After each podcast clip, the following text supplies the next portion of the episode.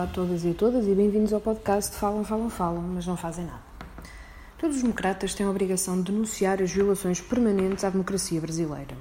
E o que começou como um golpe institucional contra a presidente eleita Dilma Rousseff deu lugar a um governo austeritário e corrupto, liderado por Michel Temer, e continuou com o processo judicial contra Lula da Silva, naquilo que é já o maior julgamento político do nosso tempo sem provas, mas muita motivação ideológica, o ex-presidente foi perseguido e condenado com pena de prisão pelo juiz direitista Sérgio Moro.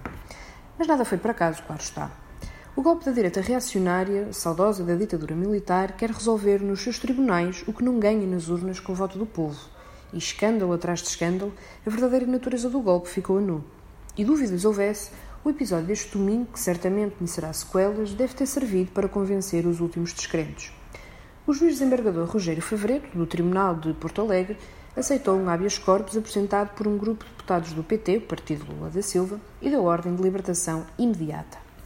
Ora, o juiz Sérgio Moro, juiz de primeira instância e que se encontra de férias em Portugal, disse à Polícia Federal para não cumprir esta ordem, violando desta maneira a lei brasileira e a hierarquia da magistratura, porque não só um juiz de primeira instância não pode anular uma decisão de segunda instância, como um juiz de férias não pode fazer despacho. Um outro obreiro do golpe, relator do processo contra Lula, o juiz Pedro Gebra Neto, também de férias, juntou-se a Moro e revogou a decisão do habeas corpus, violando novamente a lei brasileira. Favreto não se deixou ficar e reiterou a decisão de libertação de Lula da Silva. A Polícia Federal voltou a não cumprir a ordem e ficou à espera que Thompson Flores, juiz-presidente do Tribunal Federal de Porto Alegre e também um convicto militante golpista da magistratura brasileira, voltasse a anular a decisão.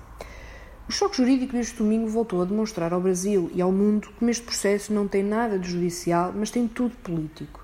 E o objetivo é claro: impedir Lula da Silva de vencer as eleições presidenciais brasileiras, violando-se as leis e as regras democráticas necessárias para cumprir essa missão, custe o que custar. É isso que move por estes dias os partidários da direita brasileira, do Senado às mais altas instâncias da magistratura. Esta série terá certamente novos episódios, por isso é fulcral continuar a dar voz a quem se opõe ao golpe brasileiro.